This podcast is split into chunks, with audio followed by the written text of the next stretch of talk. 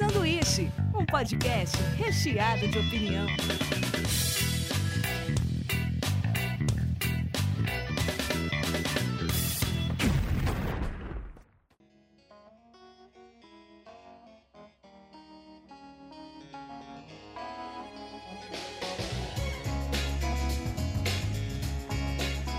Diretamente da Springfield brasileira, começa mais um sanduíche. Hoje eu tô aqui com Lica Aires. Oi, tudo bem? Gabri... Gabriel Faria. E aí, tudo bem com vocês? Prazer enorme estar aqui contigo. Rafael Mortari. Opa, e aí, beleza? E hoje a gente vai falar um pouco sobre contadores de história. A pauta disso aí surgiu um pouco quando eu estava vendo a história do criador da Ghibli, né? É, uma coisa interessante que eu vi ele falar é que ele achava que o principal elemento de um contador de histórias é da pessoa ser observadora. E acho que vai ser legal esse bate-papo para ver como vocês observaram e como vocês decidiram com quem vocês iriam falar, como vocês iriam falar e qual a maneira de se expressar disso. Bom, então, eu, é, no final do ano passado, lancei meu primeiro livro infantil bilíngue, né, inglês-português, e, na verdade, eu sempre gostei muito de ler, de ler histórias, não só histórias para adultos como para criança, e sempre gostei de escrever é, histórias infantis, mesmo antes de eu trabalhar com criança, porque eu já tive uma outra profissão, mas eu mesmo, eu, desde sempre gostei. E daí, quando eu fui trabalhar como professora de educação infantil e a gente, as ideias, você falou de observação, e é bem isso mesmo, né? A gente observa e cada coisa que a gente vê é, dá uma ideia para uma nova história, e daí eu resolvi. Uh, eu já tinha esse sonho há muitos anos, né? Tenho, na verdade, várias histórias escritas, daí eu falei assim: não, agora eu acho que está na hora de eu realmente realizar esse sonho e escrever um livro é, infantil. Uh, então, foi isso, é um, um sonho realizado e que a repercussão está sendo bem legal porque acho que as histórias infantis são muito importantes, não só para as crianças, na verdade, mas até para os adultos, né, dependendo da, da história. Salve, prazer, meu nome é Gabriel Faria. Eu, através do Quebrando a Caixa hoje, que, que se tornou um movimento aí na maioria das redes sociais, começando com um canal no YouTube há pouco menos de dois anos. É, minha vida hoje é baseada em contar histórias, não só com Quebrando a Caixa, mas eu sempre tive um lado é, muito ligado à arte em todos os sentidos, em relação à música, cinema, literatura. E hoje é, eu vivo a vida contando essas histórias, tanto através do Quebrando a Caixa, através das músicas com a minha banda e através de tudo que eu escrevo. O pessoal já conhece eu aqui, né? eu, fui, eu fui ao, sei lá, eu não sei quando isso começou de fato, assim, mas eu acho que eu sempre gostei de, de contar histórias para os outros, assim, desde criança. Eu lembro que eu brincava sozinho, eu fazia muito barulho, assim, minha mãe falava. Uhum. Então acho que o universo uhum. era meio, meio vasto, assim, na minha, na minha memória, na minha mente. Muito. E aí, e aí eu fui, fui sempre, é, eu sempre gostei, né? Inclusive a, a, Ana Laura Fanini, que é participante aqui também, ela fala, ela fala, deixa o Rafa contar essa história, porque eu sou cheio de colocar vários detalhes. Às vezes, é, às vezes nem precisa é de mesmo. tanta coisa, sabe? E o final às vezes é nem é muito... é surpreendente. Isso é muito maluco que você acabou de dizer, porque eu, eu acabei me lembrando agora nessa, nessa tua, tua colocação, que quando eu olho para trás, assim, e, e me lembro na, na, época da escola, dos meus amigos, desde, desde bem moleque mesmo, eu consigo lembrar de vários momentos de eu, no, sei lá, no pátio da escola, com uma roda de pessoas em volta, e, e, eu contando as histórias, né? Eu contando as histórias e colocando os detalhes e, e, dando a ênfase na parte X. E às vezes é isso que você disse, né? A história nem é tão interessante, né? Mas o contador, ele tem esse poder. É, essa habilidade de contar a história nos permite é, transformar qualquer história numa história incrível, assim, né? Quando ela se identifica com alguma coisa que, que a gente vê valor nela. Não, eu acho interessante que eu, eu também, eu acho assim, eu nunca fui a contadora de histórias da turma, mas com criança, ou mesmo em casa, em família, em momentos mais assim, é, informais, às vezes eu começava também, acho que é isso que, que você, Rafael, falou, a gente tem muita coisa na cabeça, parece, né? Muita imaginação. Sim. Às vezes eu começava a inventar, contar uma coisa, quando você via, estava todo mundo meio prestando atenção, porque a gente vai entrando num mundo assim, meio da, da imaginação, né? Isso Sim. é muito gostoso, né? Ô, Lica, eu, eu tenho que perguntar, qual que era a profissão anterior? Então, eu... Também. É, a minha primeira formação, eu sou formada em propaganda e marketing, né? Eu fiz... Ah. É, eu trabalhei durante uhum. muitos anos com comunicação corporativa, muitos anos. E daí, uns, 10, não, uns 12 anos atrás, eu foi muito legal, muito bacana, aprendi muito, mas não era uma coisa muito recompensadora, muito significativa para mim. daí eu resolvi eu é. mudar. É.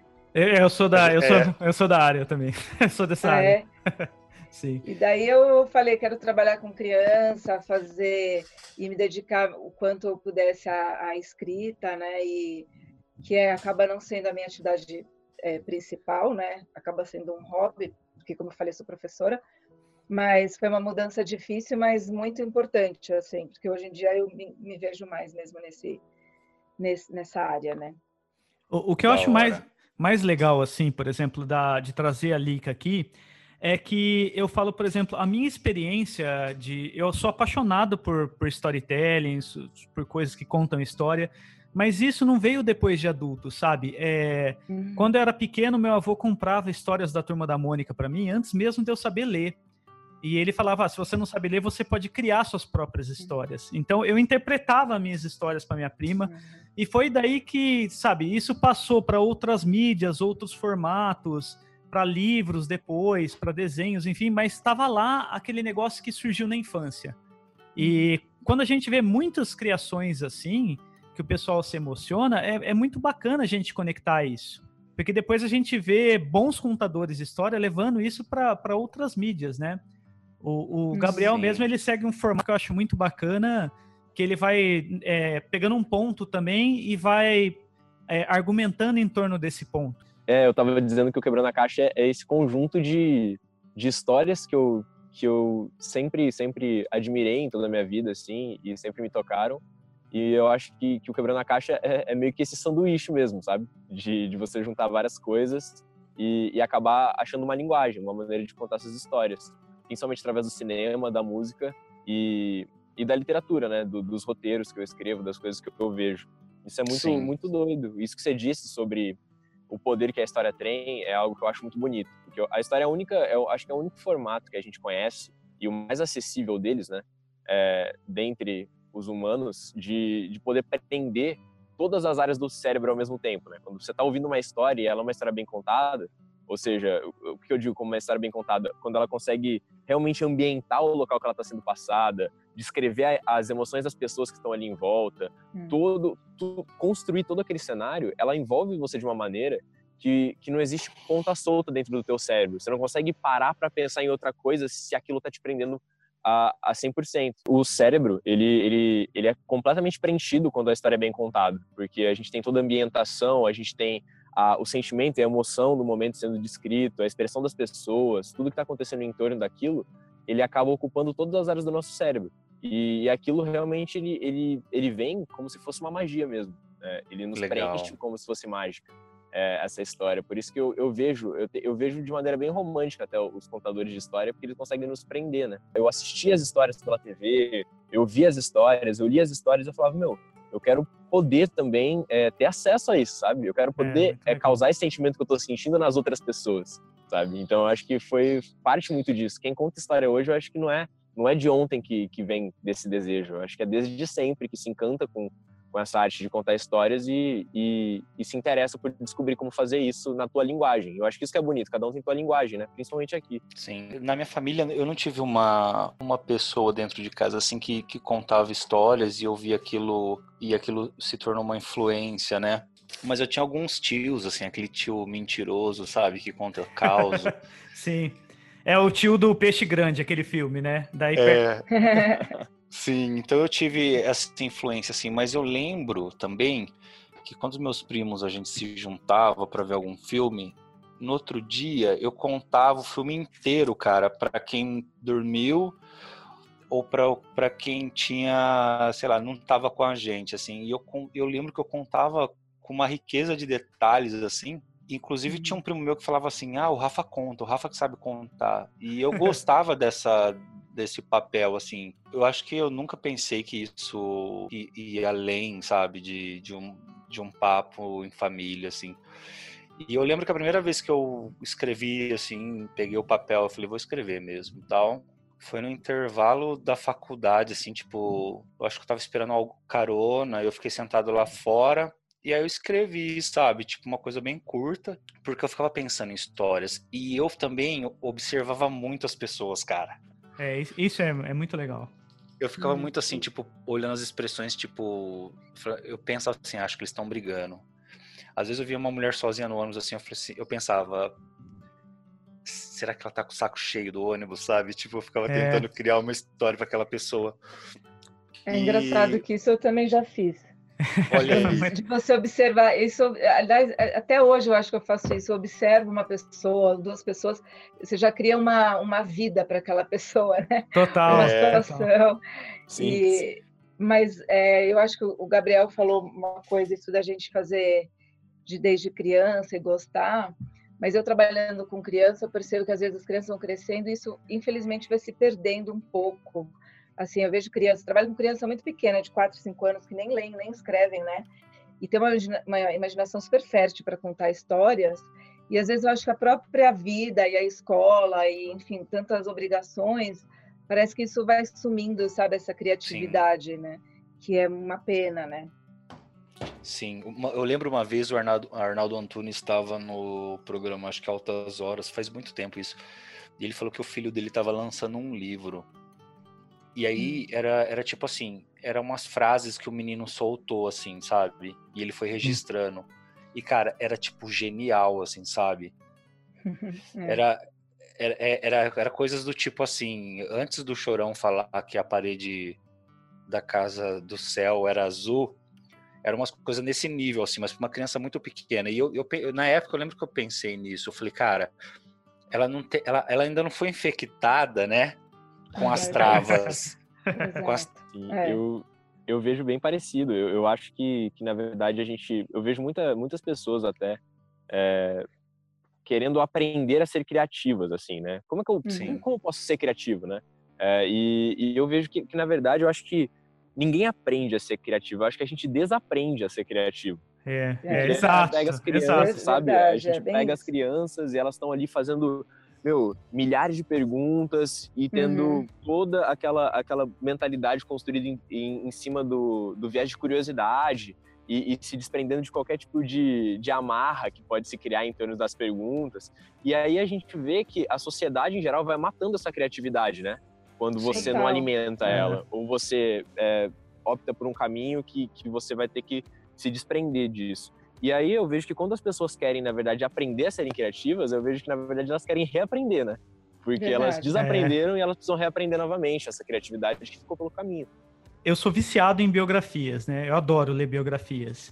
E a do Stephen King tem uma coisa que eu acho interessantíssima nesse ponto que vocês falaram, é dele ser uma esponja de histórias alheias.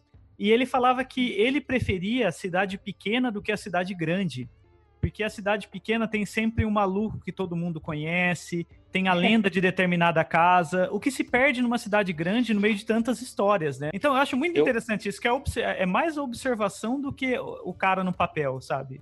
Aliás, é, eu, eu queria aproveitar o gancho para perguntar para todo mundo, assim, se quando a gente cria é um pouco da gente que tá é um pouco da bagagem da gente, assim, porque como você citou o livro, ele, ele tinha isso como bagagem.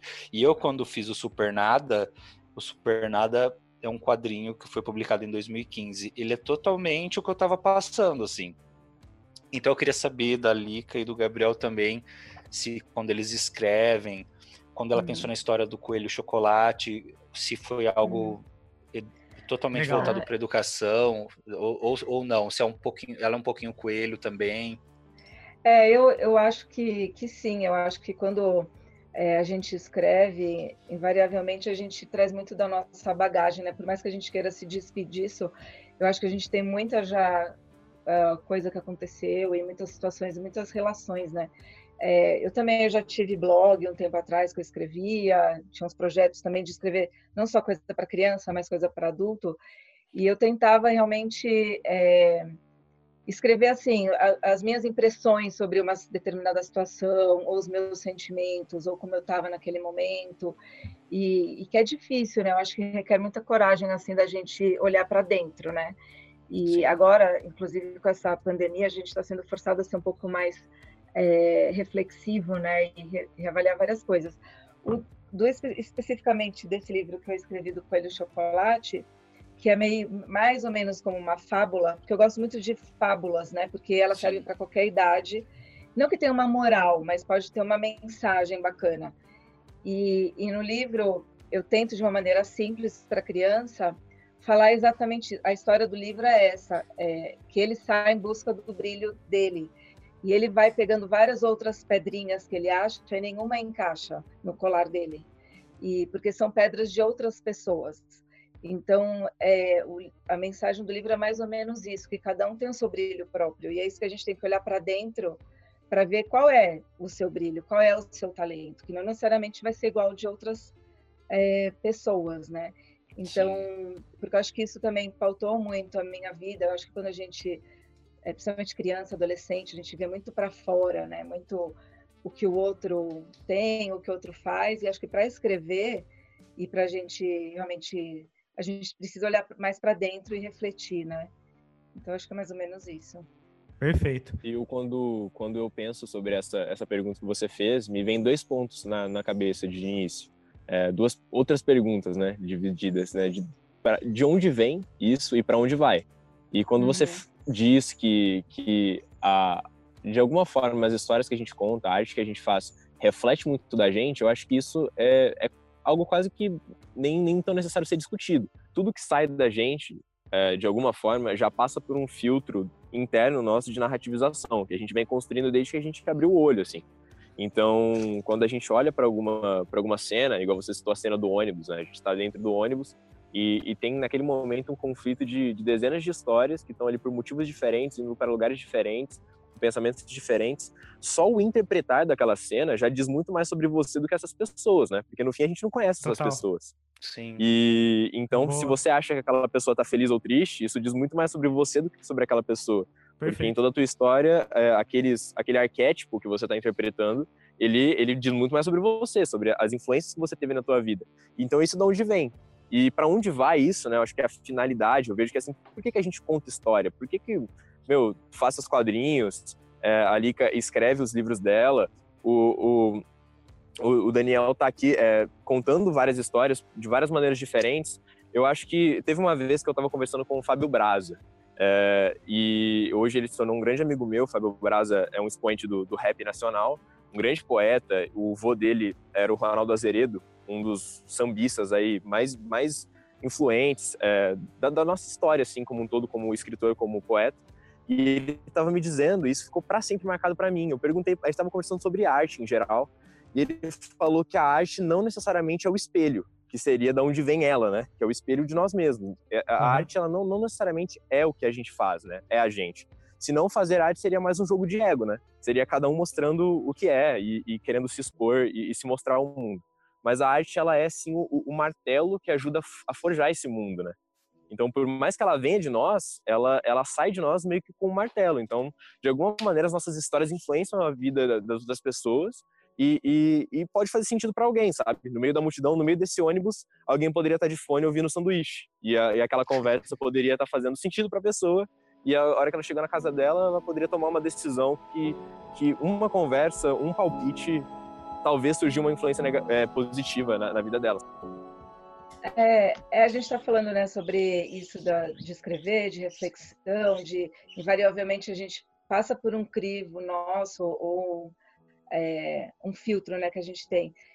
E eu queria saber de vocês o quanto vocês acham difícil a gente esquecer de preconceitos que a gente já tenha, assim, é, porque às vezes a gente já tem né, é, ideias e concepções do mundo das pessoas dos relacionamentos e de repente o quanto isso influencia na nossa escrita e na nossa narrativa.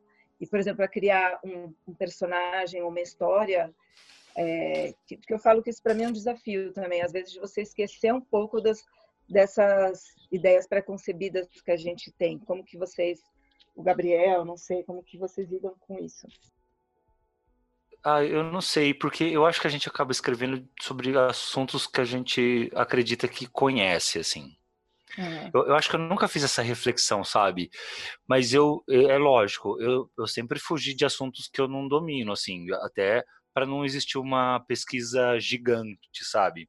Uhum. Eu lembro que, apesar que também eu escrevo sobre coisas meio cotidianas, assim, meio, então, então é muito o, o que eu o que eu já vi, assim. E eu lembro que eu li um livro e no final do livro, eu adorei o livro, tudo no final tinha uns agradecimentos e o autor estava falando assim que ele, ele falava assim, esse livro quase me matou. tipo, porque assim, é, porque assim, ele ficou anos tendo que pesquisar sobre religião e tal, não sei o quê. E aí eu fiquei pensando, né, cara? Eu falei, puta, cara, isso, isso aqui é um trabalho foda, sabe? Uhum. Porque assim, eu acho o meu trabalho bacana, mas assim, eu acho que é 70% visual e a história é, é, é, a outra parte, onde eu não precisei, tipo, exigir tanto, assim, sabe? Tipo, entrar numa pesquisa profunda sobre. Então, assim, como as minhas histórias eu jogo mais simples, eu acho que eu não tive essa essa coisa de ter que lutar contra uma coisa que eu acredito. Uhum.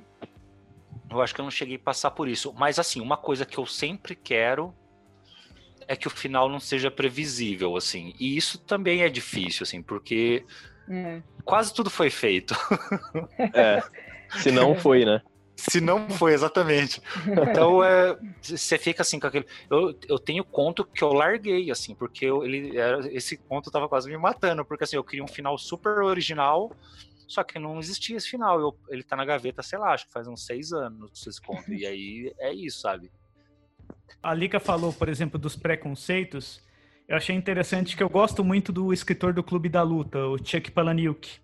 Nossa, eu sou fascinado. Eu adoro também. E eu peguei o Sobrevivente. Eu tinha uma ideia dele de um cara punk, um cara rebelde, sabe? Uhum. Meio. E uhum. ele é um, um, cara gay, assim, super acadêmico. E apesar das obras dele ter um aspecto anárquico assim e questionador, e ele deve ser também, ele foge do estereótipo completamente dos personagens que você vê ali. É muito interessante. Sim. É, isso é bem interessante, né? Não, não tem nada dele, né? É, tem, tem provavelmente questão uhum. que ele queira levantar, mas ele foge do, uhum. dos arquétipos e de toda, do, todo estereótipo ali. Isso, esse, esse exemplo que você acabou de dizer é um exemplo muito bom. É um exemplo muito bom. É, só prova o quão, o quão é, pequeno é, é, a nossa perspectiva. A gente uhum. já está aqui falando de, de, de um local um pouco mais privilegiado quando o assunto é contar histórias, porque muitos de nós aqui tem boa parte da tua vida profissional baseada em contar histórias. Então, é, a gente já, já treina essa perspectiva, né? Já treina esse olhar constantemente. E mesmo assim, a gente cai em algumas armadilhas como essa que você mencionou, sabe? Porque no fim é uma casca, né? Isso que uhum. ele que é. Ele pode ser um acadêmico é, a sexualidade dele e tudo isso é uma casca, mas não impede de dele ter a personalidade do Tardy Durden, por exemplo, se ele quiser. Então, tipo, qual que é a, essa essa é muito é porque é muito fácil quando a gente vai contar histórias a gente pensar em personagens. E quando a gente pensa em personagens, é muito mais fácil estereotipar para passar uma mensagem mais direta no estereótipo, né? É, então, se a gente verdade. quer uhum. passar passar um um cara anárquico, é, a gente quer passar um cara que é, tem atitude e, e essa, esse estigma de, de homem com autoestima e que não liga para nada e que questiona tudo. Então é óbvio que eu vou colocar o, o Brad Pitt vestindo um, um uma jaqueta de couro vermelha, entendeu? É óbvio que eu vou colocar. Mas é eu vou colocar o que chama, viu? trabalhando numa... É, é, jaqueta Marsala. Nunca... Ah, nossa, que chique, nem eu sabia. Muito bom, muito bom, muito bom. Não, gente, Uau. o cara escreveu Mas... essa merda, vamos falar. Mas eu nunca vou colocar o, o Edward Norton trabalhando num, num departamento de escritório. Sendo Sim. que a história é exatamente essa, é a mesma pessoa, saca? É, mas é, não sei se é legal colocar isso aqui pra galera que não assistiu mais. É, Eu acho que a mensagem no fim é essa: a gente mostrar que todo aquele estereótipo gigantesco tá dentro de um, de um, um trabalhador de departamento de escritório. Da mesma maneira que esses dois estão dentro do cara que escreveu, saca? E que, que, então, tipo, isso é muito maluco. Esse é um, é um exemplo que você acabou de dar perfeito, que ilustra muito bem dentro desse, desse panorama. Eu vejo assim que começou a pesar mais para mim, respondendo a pergunta da Lika, é, essa, essa, essa visão sobre representatividade em geral, sobre como, como ter uma visão menos preconceituosa na, na, hora de contar nossas histórias, de traçar nossas narrativas, quando o, o Quebrando a Caixa começou a tomar uma proporção muito grande. Porque quando uhum. a gente joga com números uh, um pouco menores, não que números representem a significatividade do trabalho, mas quando a gente joga com grandes números, mais possibilidades estão em jogo, né? De pessoas se ofenderem, de pessoas gostarem, da mesma Sim. forma. E então, quando começou a tomar uma proporção muito grande, eu lembro de um episódio em especial é, dessa trajetória que eu tinha feito um, um ensaio sobre, sobre desilusões amorosas. E aí, nesse ensaio, eu, eu, eu discorri um pouco sobre dentro do, do filme ABC do Amor, e eu colocava todo esse cenário em cima, sobre como crianças se apaixonando, elas representam os mesmos problemas dos adultos se apaixonando, né? Só que quando a gente é adulto, a gente se sente muito mais... É, que nossos problemas são muito mais relevantes. Só que, na verdade, as crianças lidam até melhor com tudo isso. É, inclusive no filme. É, e, e, aí eu estava discorrendo sobre tudo isso, e durante o filme, principalmente numa conclusão, eu fui colocando inúmeros takes é, hollywoodianos de cinema, é, onde representa esse estereótipo de casal e amor perfeito, exatamente para desconstruir isso e dizer que, meu, se você ficar preso dentro desses moldes, você vai ser um eterno frustrado. Porque uhum. o que nos é vendido sobre o que é o amor não é compatível com o que a gente pode consumir e pode ser feliz, né? Manter esses padrões no, no, nos deixam, no, nos tornam frustrados, de verdade. E quando eu vi isso, eu lembro que chegou um cara e, e, e, ele foi, meu, ele foi sensacional na abordagem dele, assim, eu agradeci ele depois. E ele escreveu, não vou lembrar as palavras certas, mas, meu, eu gosto muito do teu trabalho, admiro, acompanho todos os vídeos, é, mas eu realmente fiquei bem, bem triste, bem desapontado, que nenhum dos teus exemplos foi um casal é, homossexual aqui no meio de, de, desse, sabe? E aí eu Sim. pensei, cara, faz total sentido o que ele tá dizendo, sabe? Faz total sentido. Uhum. Eu não pensei nisso porque dentro da minha realidade, da minha concepção de, de casal, é, isso não é algo tão presente quanto na vida dele. Sim. Mas uhum. não justifica o meu erro, sabe? Não justifica Sim. o meu erro. É, e pode, pode, isso pode tornar mais compreensível o meu erro, mas não justifica.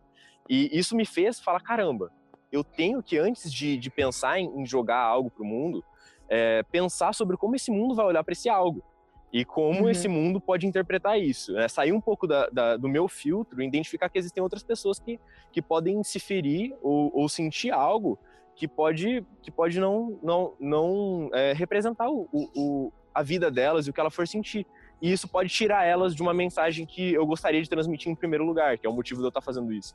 Então, pra, se a gente quer atingir uma mensagem, a gente precisa entender como essas pessoas vão assimilar todos os elementos uhum. que compõem essa mensagem para que elas possam interpretar a mensagem, né?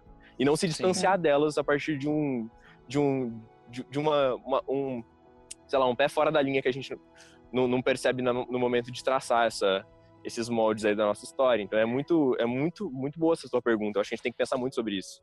Eu vou contar rapidinho. Eu lembrei de um caso. É engraçado isso porque o cara ele, ele, ele levantou uma bandeira para você e é uma bandeira que você não usa, porém te fez pensar, né? Sim. E, cara, eu já isso acontece muito, assim, é, e, e, de um modo contrário. Eu lembro que teve uma fase, sei lá, vou por sete meses atrás, assim, que a agência que eu trabalho, eles estavam é, fazendo a, uma campanha para um cliente e o cliente ele, ele queria levantar essa bandeira LGBT e ele já fazia Bem... isso de alguma forma aos poucos, né? E eu lembro que teve uma reunião na agência porque um outro cliente queria começar a fazer isso e um dos designers lá ele era gay e ele ficou muito bravo, cara. Ele ficou muito bravo. Ele falou assim: não, mas essa... ele falou assim: ó, esse cliente está querendo fazer isso agora porque tá na moda. Tipo Pink Money que eles falam, né? É. Pode querer. Ele queria exatamente, tipo, e eu lembro que na época acho que tinha acabado de rolar também a Copa das Mulheres e tava super ah. em alta, tipo, a Marta tava super defendendo. Então, assim, é, legal também você, que é esse cara que, que, que, que influencia através de conteúdo, é, ter o equilíbrio, né? Tipo Sim. assim, eu, não, eu não uhum. vou fazer isso só para me agradar todo mundo. Tem que ter, tem que ter a sua história. Demais isso. É. Tem que ser a sua história, exato. É, é legal, é. assim, a gente passar por isso. Eu acho super Sim. válido. Eu li um livro de uma escritora africana chamado Chimamanda Eu não sei o sobrenome dela. Ah, sei. Ela apresentou no TED também, chamado O Perigo de uma Única História. E qual é, o- é o lance? Ela, ela é sul-africana, se eu não me engano, ela teve uma educação boa, uma casa de classe média, assim. É, e quando ela chegou nos Estados Unidos, as pessoas faziam as perguntas mais imbecis possíveis para ela. Tipo, Nossa. ah, vocês moravam no meio de tribos? Ah, lá onde você morava tinha é, sinaleiro, sabe essas coisas? Uhum, que é a visão estereotipada que tinham dela. E ela É, começou a, a- a ver e refletir isso, que isso passa na cultura em geral. Que, tipo, às vezes até os negros nos filmes, às vezes ou é o cara da tirada sarcástica, o amigão engraçado. Então, quando ela colocou isso, de, de- dessa amplitude de visão, é muito do que vocês falaram mesmo, de tipo, cara, é realmente difícil às vezes a gente sair numa caixa, da caixa que a gente tem confortável, do que a gente sabe falar, para ir numa área desconhecida de compreender o outro. E eu queria até fazer uma, pergu- fazer uma pergunta complementar a isso. É difícil resistir à, à tentação, por exemplo, de se colocar nas histórias, de colocar um ponto de vista pessoal, ou é algo que não importa para vocês? Cara, pra mim é quase impossível resistir a essa negação, essa tentação, né? Que você mencionou. É, é muito, pra mim, é, é praticamente toda a história que eu tô contando, eu, eu coloco conscientemente, é, ou quando às vezes que eu não fiz conscientemente, eu percebi posteriormente que teve traços inconscientes de eu me colocar ali dentro. Colocar alguma É. coisa muito pessoal, colocar um ponto de vista muito meu, ou até mesmo enviesar um raciocínio, cara. Isso acontece demais, sabe? Você dá um tom ali dentro é, do que você acredita, sendo que a tua intenção, é, pelo menos superficial, era não dar tom nenhum. Mas é- eu acho que é, é meio que utópico essa ideia, que você mesmo já mencionou aqui na conversa, né? Sobre É. esse jornalismo completamente neutro, né? Ele é completamente utópico, porque quem tá escrevendo ali, na hora de escolher uma ordem de palavras, já vai tendenciar um ponto, sabe? E a minha, minha resposta para isso, né? Minha, minha visão disso é, inclusive, até parafraseando algo que acabou de dizer, eu acho que o, o pensamento humano ele se organizou de uma forma que, que torna mais cômodo para a gente colocar ideias e pessoas em caixas, como você colocou ali.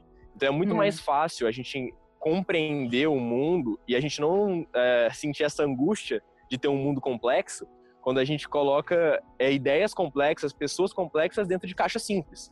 Então, ah, Uhum. é, o Rafa, ele, ele desenha, ah, então ele é esse cara. E aí você coloca ele dentro de uma É. caixa com três, quatro, cinco características de um estereótipo de pessoas que você conheceu na tua vida, na sua tipo, insignificante existência, de conhecer Sim. pouquíssimas pessoas da área e acha que ele é desse jeito. E eu já chego na conversa esperando que ele fala isso. E a gente sempre acaba se surpreendendo com as pessoas quando a gente se permite isso. Sim. Quando o, o, o Quebrando a Caixa ele tomou essa proporção maior, foi muito engraçado, porque eu nunca optei por colocar o meu rosto sem. sem é, eu só.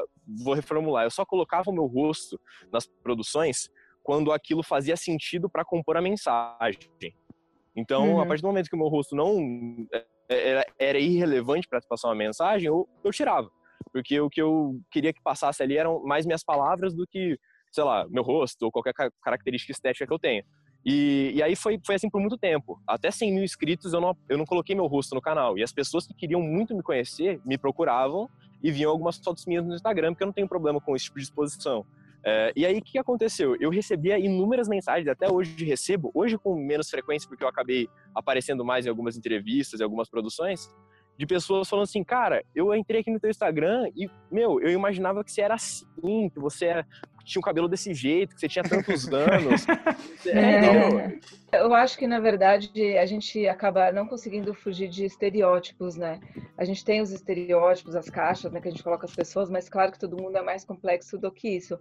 Mas é difícil também contemplar todo mundo ou agradar todo mundo, né? Mas acho que quando a gente escreve alguma coisa, seja uma história, um conto ou qualquer forma de narrativa, pelo menos se a gente conseguir já fazer a pessoa refletir sobre aquilo, ou pensar, ou incomodar de alguma forma, eu acho que já já atingiu, assim. Mas até me lembrei, por exemplo, da Clarice Lispector no livro Hora da Estrela, né? Que ela no final é engraçado como ela se coloca, porque ela conversa com o, com o leitor falando: ah, será que eu mato ela? Será que eu não mato? Será que eu mato a Sim. personagem? Será que ela tem que morrer? Então é interessante esse diálogo no final como a gente querendo ou não a gente se, se coloca a gente acaba, como vocês falaram do jornalismo, né, que é uma coisa utópica o jornalismo ser tão é, neutro, né? Porque sempre vai ter um viés de alguma coisa, né? Mas e eu acabei até lembrando de, eu falo que eu estou nesse mundo infantil, na educação infantil, tem um livro infantil do Todd Parr que ele fala de família, e ele fala de diversos tipos de famílias, né? Diversos tipos de famílias homossexuais, família só com a mãe, só com o pai, com o avô.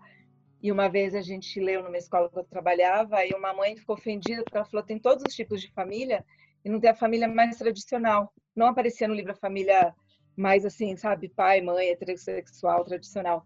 Então, curioso isso, né? Como no final tem todos os grupos também podem se sentir excluídos de alguma forma, né? É. Tem todo o resto de uma biblioteca gigante para ela. Exato, né? isso que eu ia falar. Exato. Toda a sua vida, livro, é ótimo. tirando esse livro, é, hétero. Exato, É. exato. E ela não se sentiu representada no livro, pois é. E, e é engraçado ver é, as pessoas se ferindo, é, as pessoas se doendo tanto quando, é, sei lá, 90% das vezes ela tá sendo. é, ela é o, é o personagem principal, ela é a protagonista. Nesses 1% das histórias que ela não é o protagonista, parece que ela se fere muito mais do que o resto dos É. 99% das pessoas que É. nunca são protagonistas de nada, sabe? O, o que eu queria perguntar, aí o Daniel também me ajuda, é tipo assim, a gente falou de quando a gente era criança e de que a gente dominava a arte de contar histórias para os nossos parentes. E aí, é, quando foi que isso gerou algum retorno, tipo assim, não precisa ser financeiro, pode ser, Não. sei lá, algo que deu uma mudada na visão. Eu não sei se vocês já Legal. começaram, tipo, acertaram de primeira. Eu, eu sou o Hum. péssimo exemplo nessa história toda, porque eu comecei a ilustrar, eu saí do armário mesmo para ilustrar depois de velho, assim, porque eu sempre achei que Uhum. isso não era trampo. Então, Não, eu quero fazer, eu quero retificar esse comentário que você fez de você mesmo. O Rafa sempre desenhou bem, mas a questão é que, tipo, ele conseguiu acesso à área profissional com ilustração depois de muito tempo por fatores normais, sociais. Mas você sempre desenhou, você sempre gostou, né? sim, é, é que em casa tinha um lance tipo, era anos 80, né? Você tinha que É. trampar, a gente, a gente não tinha grana, então é, tinha que trabalhar no que, no que aparecesse. E É eu, porque eu nunca sempre- achei que né? fosse trampo, assim. É, só que todo mundo falava, inclusive o Daniel, ele falou, "Ô, vai ver esse negócio do desenho aí. E eu, eu mesmo botava fé. Então, tipo, eu queria. A pergunta é assim. Porque escrever algo, eu acho que escrever é muito mais íntimo do que um desenho. Uhum. Então, É. eu queria saber de vocês, assim, tipo. Tipo, Gabriel boa pergunta, ali. boa pergunta. Vocês fizeram, tipo assim, É uma ah, ótima pergunta. tipo assim, É, aí eu- você colo- Hum. Vocês abriram o armário e ainda teve um retorno inesperado. Tipo, pode ser financeiro. Teve- Foi, foi tipo ou- um gatilho de você falar assim, caramba, eu acho que dá pra, pra seguir, É. trilhar uma carreira em cima disso. Exato. Sabe? É, Tipo, pra, legal. pra, É, pra para mim viver a vida em cima também. disso, né? É. Pra, pra mim, eu comecei, como eu falei, comecei escrevendo porque eu gostava, assim, né, de criança, de adolescente, informalmente, mais pra, com uma reflexão. Aí também eu acho que todo mundo que já teve um blog ou tem, às vezes é mais a gente escreve mais pra gente mesmo, mas eu também Sim. fui tentando várias coisas. Escrevia uma história, daí eu não gostava, daí eu reescrevia, daí eu mandava para uma editora, daí não Mas funcionava. você mostrava pra alguém, um confidente, assim? Ah, para família. Eu sempre mostrei para família. Eu sempre tive vergonha de, de mostrar para pessoas que eu não conhecia muito, assim. Eu- sempre para minha família eu, eu mostrava, porque também família sempre gosta de tudo que a gente faz. Cara, pra mim, segredo Eu foi sou o mais so- oposto. Sou mais Eu nunca contente- é, mostrei pras pessoas próximas e comecei a jogar pro, pro máximo de pessoas desconhecidas Eu na também, eu- que eu encontrava. Jura? Não, daí eu, eu, ultimamente que eu comecei assim, mais recentemente que eu comecei a mostrar para amigas que é engraçado isso, que eu a descobri amigas, pessoas que escreviam que eu nem sabia. E que porque fica uma coisa, como você falou, uma coisa mais íntima, né? E daí você começa a trocar ideia, eu também gosto de escrever, o que que você escreve, daí a gente começou a compartilhar. E daí eu comecei, vamos dizer, nessa parte de retorno não econômico, mas profissional, foi com o lançamento desse livro mesmo, que é mais vamos dizer, de uma forma mais formal, e que daí o retorno foi super legal, assim, daí eu falei, tá vendo, devia ter feito isso antes até, agora eu quero continuar a fazer isso.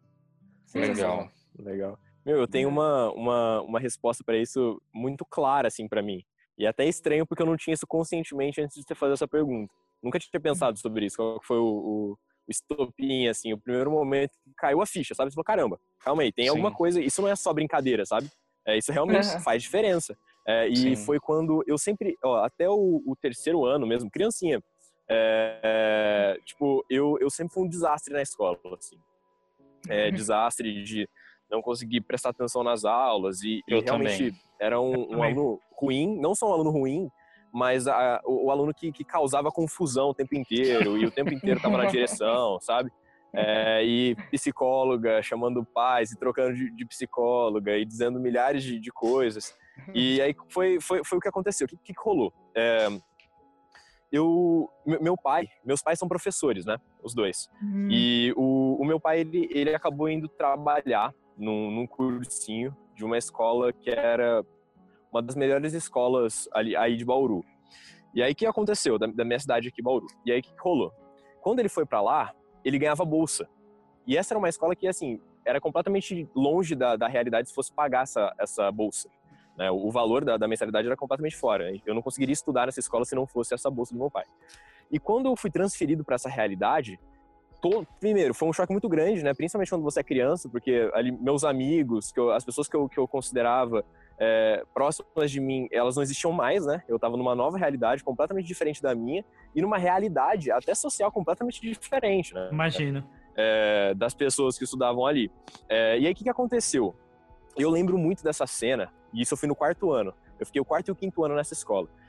Eu lembro que eu cheguei lá e ó, ó, já é natural que uma pessoa nova seja excluída, né, do grupo por, por completo, até ela conseguir encontrar o seu próprio grupo e se mostrar é, válida para alguma função ali dentro. E, e quando eu cheguei lá, por eu já ser uma pessoa distante do meio social, já não conseguia com- é, entender muito a realidade deles, nem ele- eles a minha, eu comecei a perceber, principalmente na, na sexta-feira, que era dia do brinquedo, que a galera trazia os brinquedos mais absurdos, assim, sabe? Que nem na TV passava esses brinquedos, saca? Era um negócio que eu olhava eu falei, não, não é possível. E aí eu via que, tipo, é, não era, eu não era interessante, sabe? Eu não tinha nada a oferecer naquele, naquele contexto, que a galera tava brincando e se juntando. E aí eu comecei a perceber que muitas vezes pessoas ficavam perto de mim, não pelo que eu tinha, ou, ou o brinquedo, eu tudo, mas pelo, pelo que eu conseguia fazer. Eu fazia as pessoas rirem, eu conseguia a, a, a, recontar algumas histórias e fazer a galera, principalmente fazer rir, né? Criança nessa, nessa época é sempre esse, acho que o, o sucesso da história é, é tirar risada. E aí eu conseguia fazer a galera rir.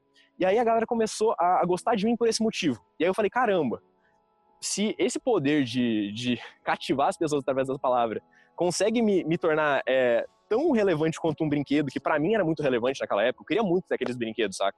É, Isso me torna igual, caramba, então isso pode servir para muita coisa. E aí daí para frente foi, foi, foi muito essa busca. Eu sempre, sempre busquei é, melhorar minha. minha eu, eu, comecei a desenvolver algumas habilidades sociais que, que me tornaram é, interessante por esse motivo, sabe? Útil dentro daquela, daquela micro-sociedade por esse motivo, porque eu era o cara que contava história, que eu era o cara que fazia a galera rir.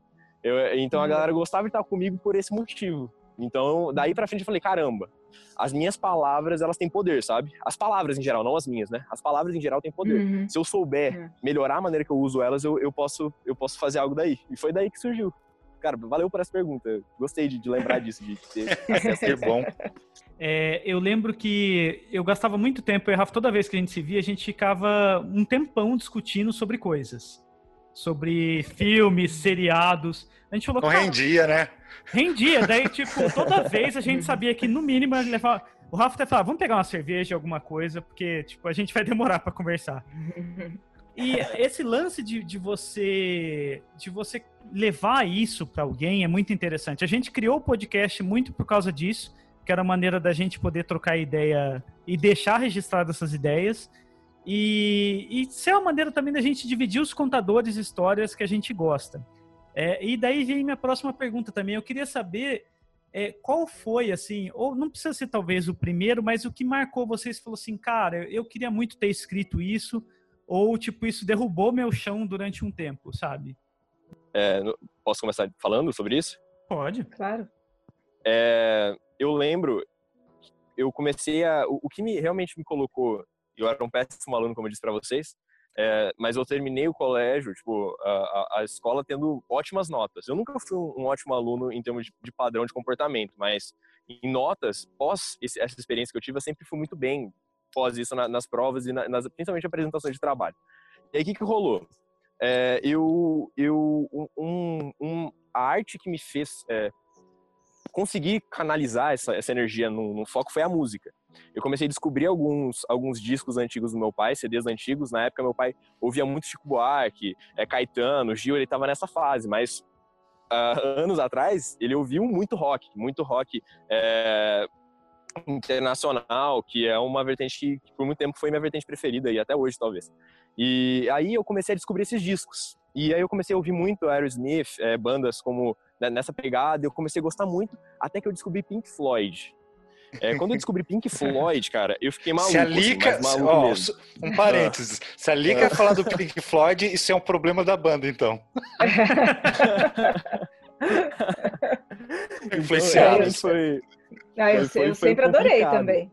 Sempre adorei. E o, o que me fez impactar de vez é, não foi a música é, propriamente do Pink Floyd, que já se tornou uma musicalidade que eu gostava muito, mas eu lembro que foi um dia que eu estava na, numa loja de loja de departamento, assim, uma parada assim, e eu, eu sempre ficava todo o tempo do mundo na seção do, dos CDs e DVDs, né, quando isso era, era ainda uma mídia mais relevante.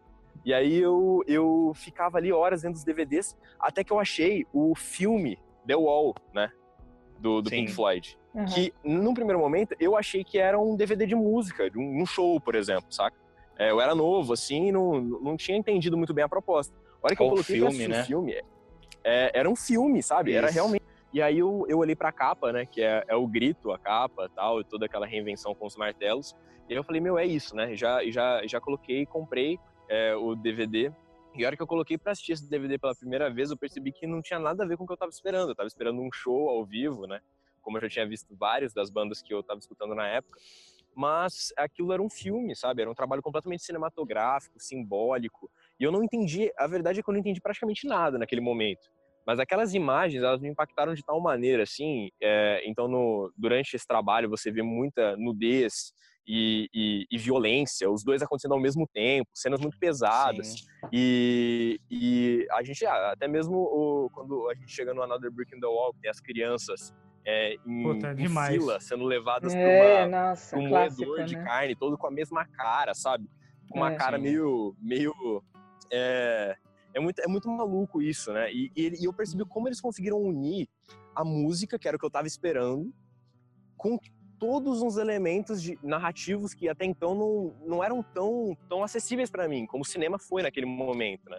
Uhum. Então, o que eu conhecia de cinema eram alguns filmes que, sei lá, com a idade que eu tinha, eu era muito novo, é, eram filmes que eu, que eu gostava, mas nenhum filme tinha me tocado, nenhum filme conseguia acessar sentimentos que nem a música conseguia para mim naquela época, que nem eu conseguia explicar muito bem, mas aquilo conseguiu.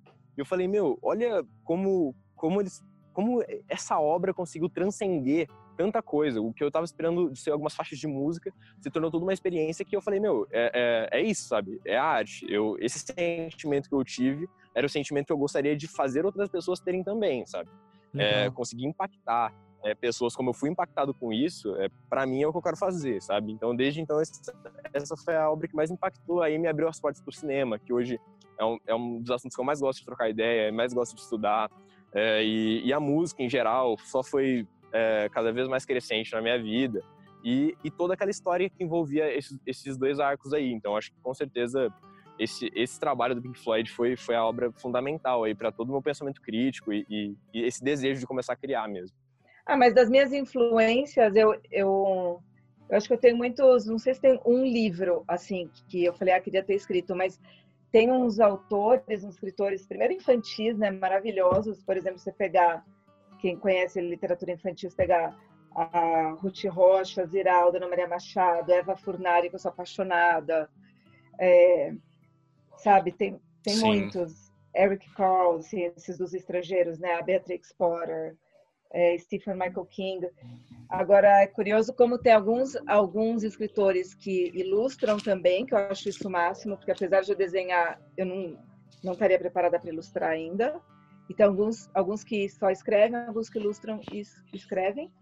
E tem Sim. uns de adulto que eu adoro, sempre gostei do jeito de escrever, que é Clarice Lispector, Alice Munro, aí tem Sandor Marai, tem, tem muitos, né? Mas assim, sempre acho que esses escritores que falam muito assim de sentimentos, assim, eu, eu gosto, sabe? Que descrevem, Sim. que conseguem descrever sentimentos, que é uma coisa muito difícil, né?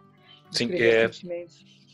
Para então... mim, para mim, eu, não só fazendo um gancho para mim, eu também quando eu fiquei balançado assim em, escrever e, e querer contar uma história, foi por conta de uma história em quadrinhos que o cara narrava, ele, ia narrando a história e ia acontecendo os diálogos e tal, mas ele ia sempre narrando. E a narrativa era muito boa, assim, o jeito que ele falava, o que ele estava se sentindo. Uhum. Você lembra qual é o escritor, Rafa? Qual o quadrinista? Era o, era o quadrinho do Sin City, do Frank, Frank Miller. Miller. Frank Miller, muito bom. Sim. Ele ficou meio louco depois, né? Mas muito bom. Essa Sim, ele fez muita coisa ruim, mas o Sin City, que é da década é de 90, bom. É, eu também li depois de velho, quando relança, quando as editoras começaram a relançar tudo que era antigo em é. encadernados e tal, eu li e eu fiquei tipo assim, meu, isso aqui é muito bom, assim. E aí eu comecei e queria escrever igual, assim, tipo, com esse formato de bem cru, assim, verdadeiro, sabe? Tipo. É, é mas eu... acho que é bem isso. Acho que quando o escritor é, seja num filme, numa série, num quadrinho, qualquer que seja a mídia, mas às vezes um, é um fato tão simples, mas do jeito que a pessoa escreve, prende essa atenção de tal maneira, né? Isso que eu acho legal. Às vezes não é a história em si, mas o jeito que ela é contada, né? É muito maluco quando a gente está conversando sobre coisas que a gente cria, né? Histórias que a gente cria, algum trabalho que veio, veio da gente, assim. Por mais que seja um conjunto de influências que a gente capta do mundo, aquilo é... Uhum aquele, aquele todo é, é, considerado nosso, a gente assina aquele trabalho. E quando Sim. a gente assina esse trabalho, hum. e esse, esse trabalho acaba tocando é, mais pessoas ou, ou, chegando mais longe do que os nossos trabalhos anteriores, é, existe um processo meio, meio difícil de explicar como isso acontece e por que isso acontece, mas acontece. Que é quando a obra vira meio que o, o Frankenstein, assim, né? Ela toma vida própria e é. se torna mais conhecido que o criador. Ninguém lembra muito bem da, da história é. de, de quem é o, o doutor que criou o Frankenstein mas todo mundo sabe quem é o Frankenstein. Né? Ele tomou vida uhum. própria à obra e, tipo, é, é, ela impacta por si só. Ela se torna maior que o, que o, que o próprio criador. E isso é um. A gente pode até ver isso, acho que um exemplo muito bom. É a J.K. Rowling, né? E é. ela escreveu Harry Potter, a gente nem precisa falar da dimensão dessa obra. Mas quando rolou essa última, esse último arco da história, que foi a peça teatral, e ela colocou a, a Hermione sendo uma atriz negra, e ela foi hum. questionada, né? Mas como assim, né? Porque foge completamente do, do que nos é apresentado na, na, série de filmes. E ela fala, meu, eu nunca falei que a, que a Hermione era branca. É, é isso é legal. uma legião de, de, de, fãs, né, que completamente incomodados. Ou seja, só, se, a, se a J.K. Rowling quisesse falar que a Hermione, sei lá, é uma batata, cara, ela pode, sabe? Uhum. Vai acabar com a verossimilhança da parada? Vai, mas ela que criou a parada. Então, tipo, quando a, a obra se torna maior que, que até o artista. E aí as pessoas fizeram uma, uma movimentação gigante e virou mó conversa quando na verdade deveria ser, meu, e se for, sabe? A gente tá falando é. com quem criou, quem deu origem à história, só que isso se tornou muito maior, atingiu pessoas e mexe com sentimentos e tudo mais. Como vocês veem tudo isso? Em, em, em relação a essa, a essa ótica da, da tua obra, às vezes se tornar maior que você e as pessoas tomarem partido por ela, defenderem ela até contra você mesmo, ou, ou tirarem tuas próprias conclusões e, e, tirarem mensagens, legitimar uma narrativa que às vezes é até uhum. contrária à sua maneira de pensar a partir da tua própria obra, sabe? Eu acho que vocês já tiveram é, experiências com, com pelo menos um, um exemplo isolado desse que eu mencionei. Queria saber como vocês lidam com isso, como vocês veem tudo isso. É, eu acho que por isso que também é muito questionável adaptações de livros para cinema, né? Porque por melhores que sejam as adaptações e lindas e tal, mas às vezes é uma visão, né? Às vezes você lê o livro, daí você vai ver o filme e você fala, nossa, mas realmente não imaginava essa cena assim ou esse personagem desse jeito, Sim. né? Mas, é, por exemplo, eu do, do livro que eu escrevi foi é, que é infantil, como eu falei, mas é, já, já, já teve algumas contações de história, assim, foi muito interessante ver, assim, a ênfase que, que a pessoa dá para aquela contação, ou mesmo quando uma criança reconta é, a história, ou também teve uma, uma, uma crítica do meu livro, também no website, é super legal, e, e também ele fala coisas, assim, que também me fez pensar sobre o meu próprio livro, e, mas é engraçado ter esse, esse feedback, às vezes, que às vezes você quer passar uma mensagem, às vezes outras mensagens podem aparecer. Até uma outra pessoa veio falar do meu livro comigo, o adulto. E ele fez uma leitura do, do, do, livro, da mensagem que eu queria passar, que eu nunca nem tinha passado pela minha cabeça, assim, que não era nem um pouco o viés assim, do que eu tinha pensado. Mas eu acho que isso faz parte, eu acho que, na verdade, é, é, é legal, assim, tem, mesmo que seja uma crítica negativa, tem um, um lado positivo, porque estão questionando e estão refletindo sobre a sua obra, né? Não sei. Sim, eu senti eu senti isso quando, quando saiu o Supernada. O Supernada, ele, uhum. a história dele é basicamente um cara que nasce puro, só que aos poucos ele vai sendo infectado por uma doença, e essa doença nada mais é do que os sintomas do dia a dia, sabe? Uhum. E, e, quando ele percebe que ele tá doente já é meio tarde, assim, é um é quadrinho meio triste, assim, e cheio de, de alfinetadas, talvez. E eu lembro que um cara leu e falou para mim, falou assim, cara, eu adorei, não sei o quê. Aquela página que ele tá na chuva e a chuva são códigos de barra, e tipo, na verdade nem era. ele, ele, ele, falou assim, uma crítica direta ao capitalismo, não sei o quê. E eu falei, hum. E eu, eu não, eu deixei ele, sabe? Eu não, eu não, não ia, tipo, estragar aquilo que ele, que ele experimentou. Ele interpretou e, do jeito dele, né? Sim. E eu acho legal, assim, e já teve gente também que mandou depois mensagem para mim e falou assim: ah, eu li, eu acabei, eu chorei.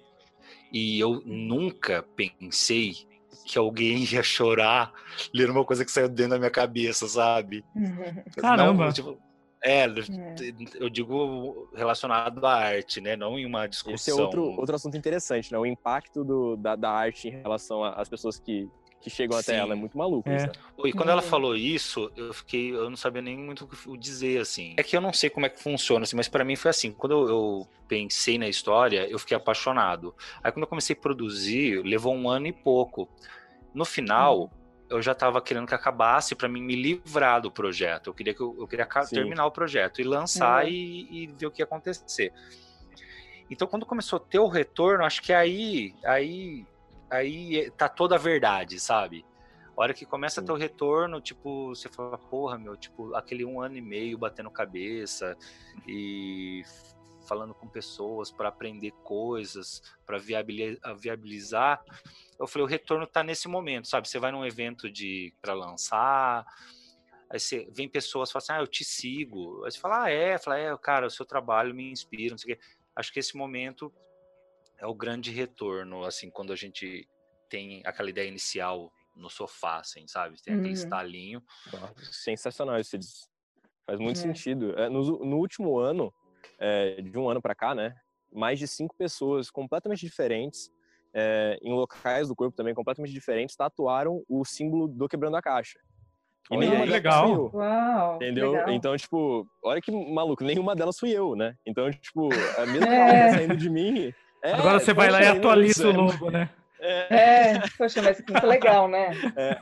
Que e, força, tipo, o logo né? que eu desenhei, saca? Esse, esse logo eu desenhei numa carteira de escola. Então, tipo, é. saiu da, de mim, assim, e... É. Nem tinha pensado nisso. mas... E as pessoas estão gravando isso, sabe? Inclusive, uma das pessoas gravou essa logo no meu coração, assim. Então, tipo, meu, você pensa assim, cara, Nossa. como levou é, o o, o quão longe pode chegar, sabe? A, é. As coisas que às vezes é, para você fantástico. não é tão profundo, porque tá saindo de você, mas para alguma pessoa pode ser muito profundo porque ela precisava que aquilo que tá saindo de você entre nela, sabe? Naquele é, momento é, específico da vida dela. Então isso é muito, muito, muito doido. Eu fico pensando bastante sobre. Tem um ponto que eu acho interessante que ele falou lá atrás aqui nesse podcast que geralmente a gente vê mais o mundo como a gente é do que como o mundo é. E acho uhum. que vai muito disso o estalo de alguma pessoa falar, puta, esse conteúdo foi o que eu precisava ver. Mas na verdade uhum. a pessoa às vezes está alimentando coisas que, que, que para ela é importante, que para ela vai ser um motivador. E acho que é difícil uhum. isso para quem escreve imaginar, né? Porque o alcance e a reação vai muito da pessoa mesmo. Ela vai enxergar lá com os valores dela, com os, os símbolos Exato. dela. É, eu acho que tem muito isso que o Gabriel falou também, porque assim, nunca aconteceu com vocês de vocês estarem num determinado momento da vida, assiste um filme e vocês falam, pô, esse filme esse Pra filme é caramba. demais, ele tocou comigo. Aí depois de um tempo Uhum. você assiste, aí você fala assim, esse filme nem é tudo isso. E aí você pensa é, que talvez foi o, o período. É. foi aquele momento, né? É. Exato. Então eu acho que às vezes a arte ela fica flutuando entre momentos mesmo, assim, tipo, Uhum. hoje mesmo alguém pode estar lendo Super Nada, pode, com certeza estão escutando o vídeo do Gabriel. Então, tipo, sabe, o- alguém tá lá folheando o coelho de novo. Então eu acho Uhum. que e- ele, ele sempre tá dando, ele tá sempre tendo um reflexo, sabe? Ele não, não tem um tempo de vida, acho que determinado, de repente. Ele reverbera É diferente, né? Sim. Uhum. E, e o que eu queria perguntar é uma pergunta bem engraçada. Alguém já ouviu, ou leu, ou assistiu e falou assim: Olha, não entendi. Ah, ó, sim, eu confesso que sim. Eu já, Eu- já Ó, desculpa, só para fazer a pergunta da forma correta. Eu queria saber se quando isso acontece, vocês falam assim: Ó, eu não elaborei direito, eu não escrevi aí. direito, o meu roteiro tá falho, se existe isso, sabe? Eu acho, eu acho que tem dois pontos, né? Aí que você disse sobre, sobre a gente. é, alguém não, não entendeu o que a gente quis dizer. Eu acho Sim. que nem sempre é culpa sua e nem sempre é culpa da pessoa também. É, às vezes é um, é, um, é um problema narrativo daquela mensagem que não ficou tão clara. Existe uma teoria da comunicação que eu acho bem difícil, cara. É, meu pai, a gente conversa muito sobre isso, principalmente com meu pai ser, ser bem, bem próximo à área. Ele fala que o problema da, da comunicação tá, é, é uma teoria não do meu pai, né? Mas da, da- do estudo da comunicação. Tá sempre no comunicador. Né? Então, se alguém não Uhum. entendeu a mensagem, o problema tá no comunicador. Porque mesmo quando ele passa a mensagem de maneira assertiva é, e, e que você acha que não tem furo ali, ele tem que pensar com a cabeça do público dele, sabe? Mas aí, então eu, eu concordo com essa vertente, só que quando alguém chega e não entende, mesmo a mensagem estando é, dentro do meu padrão ali, do- da minha perspectiva, ela estando boa e eu- muitas outras pessoas atendendo, é, entendendo aquilo, assimilando aquilo, eu acho que essa pessoa não era o meu público, entendeu? Não era a pessoa Sim. que talvez eu, eu, eu gostaria de atingir, porque, como já dito até mesmo nessa conversa, não tem como abraçar o mundo, né? Então, infelizmente, vai, ficar, vai ficar muita mais gente de fora do que gente dentro da parada. Aí eu acho Sim. que cada um vai ter que abraçar uma parte do mundo e, e- e se encontrar dentro dessa parte. Ninguém precisa é, consumir. O mundo, todo o planeta não precisa ler o livro é, escrito por mim, nem o, por você, nem, nem por ninguém. Mas eu acho que, que cada um vai encontrar o seu livro e seu autor, sabe? E seu autor e seu público. Então acho que é isso. Saquei. E você, Lica? É, Então, eu acho que é, sempre existem interpretações, né? É, e eu acho que tanto do que eu escrevo quanto do que eu leio. Ah, e já aconteceu de, de eu mesma também é, rever uma coisa que eu escrevi um tempo atrás e não gostar ou não entender, ou falar assim, nossa, eu estava numa época que eu não estava muito bem, sei lá, alguma coisa assim, né? E querer rever aquilo, né? Mas eu acho que as interpretações são todas é, possíveis. É, e sendo que, assim, se a pessoa quiser elaborar, ou pelo menos fizer ela pensar em alguma coisa, né? Claro que acho que quando a gente escreve, a gente tem uma mensagem em mente do que a gente quer falar. E que às vezes pode não ser muito clara, principalmente se você está escrevendo um conto ou uma coisa que seja ficção, né? É, mas eu acho também interessante ouvir as, as interpretações das outras é, das outras pessoas. Também é por Sim. isso que, que eu falo eu ficção e mesmo fábulas eu gosto porque ou, ou mesmo ler filósofos tanto os antigos quanto os atuais, né, que são mais moderninhos, porque é, você pode discutir muita coisa, né? Sai muita coisa de uma de uma comunicação assim. Não, eu, eu gosto de fazer essa pergunta para quem escreve, porque já aconteceu de, eu- de eu escrever e aí na minha cabeça tá perfeito, porque saiu da minha Uhum. cabeça, né? Eu já conheço tudo que vai acontecer. Então, aí eu Uhum. começo a mandar para algumas figurinhas, assim, tipo, mando para minha esposa ler, não sei o quê, papapá. E aí, aí acontece assim, a pessoa fala, nossa, legal, mas eu não entendi uma parte. Aí eu falo, tá, qual que é a parte? E aí eu tento entender se isso foi um erro técnico mesmo, assim, tipo, se Uhum, tá mal escrito, uhum. se a linguagem, tipo, tá fora do que estava vindo. Vamos supor, eu, fiquei- eu fui descolado o texto todo, assim, quem tá narrando é um cara descoladão. Aí no final não tá descolado, por isso que ela não entendeu. Então, tipo, eu fico. E isso pra mim é muito maluco, né? Porque não depende só do, do É. texto.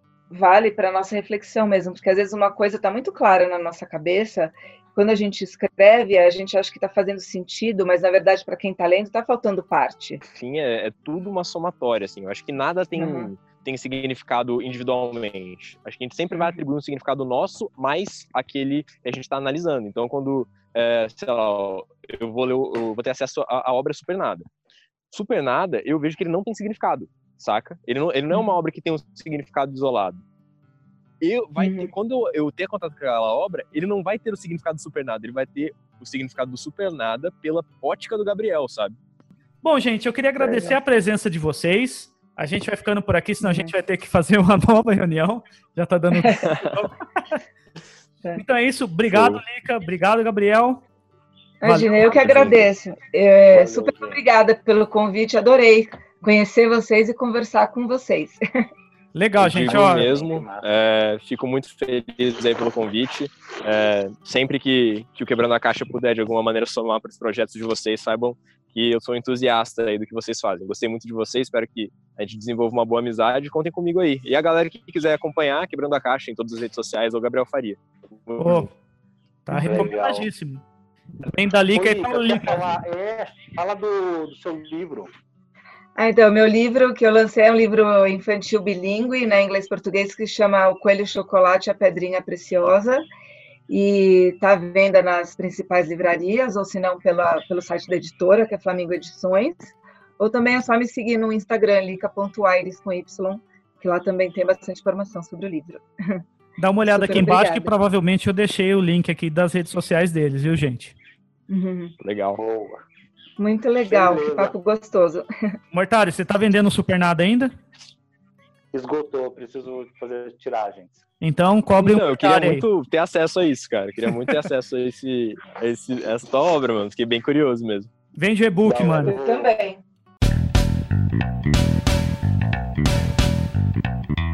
Thank you.